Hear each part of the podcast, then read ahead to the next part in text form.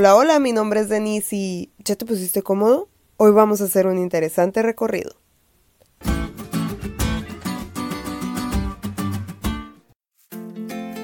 Recuerdo mi primer día en la preparatoria, llegó una chica que debo confesar pensé, qué fresa. Pasaron las semanas y ella ya tenía muchos amigos y yo, pues yo llevaba cero, aunque superé mi propio récord en un juego que tenía en mi celular. Un día ya aburrida de mi juego le mandé un papelito, ese era el WhatsApp de mis tiempos. Empezamos a convivir y la traté un poco más. Vi que en efecto tenía algo de fresa, pero no era su esencia.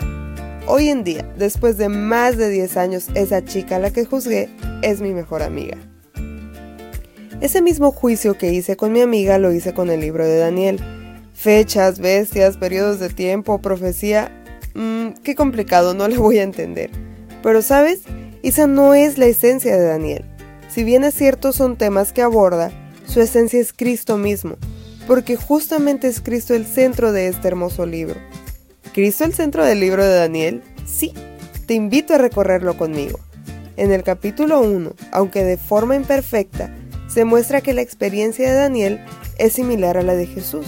Mientras Daniel deja la comodidad de su hogar y el linaje que tenía en Jerusalén para irse como esclavo a Babilonia, Cristo deja su trono en el cielo para vivir este mundo de pecado y hacer frente a los poderes de la maldad.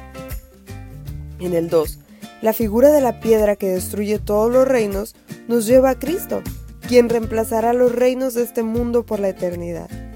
En el 3, vemos a Jesús caminando con sus siervos fieles en medio de un horno de fuego.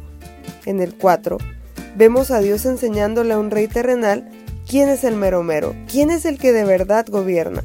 En el 5, vemos cómo en una noche de fiesta, placer y libertinaje, los babilonios son derrotados, tal como Satanás y la Babilonia del tiempo del fin serán vencidos por Cristo. En el 6, Daniel es acusado por los líderes de entonces, así como lo fue Jesús. El 7 nos revela al Hijo del Hombre que recibe el reino y reina sobre su pueblo. El 8 nos presenta a Jesús como sacerdote del santuario celestial.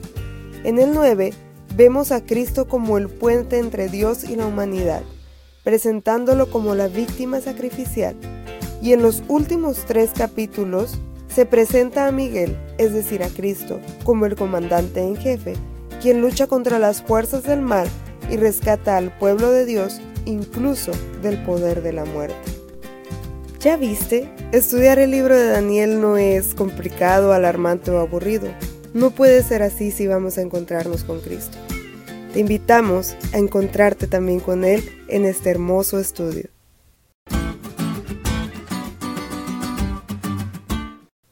¿Te diste cuenta lo cool que estuvo la lección? No te olvides de leerla y compartir este podcast. Es todo por hoy, pero mañana tendremos otra oportunidad de estudiar juntos.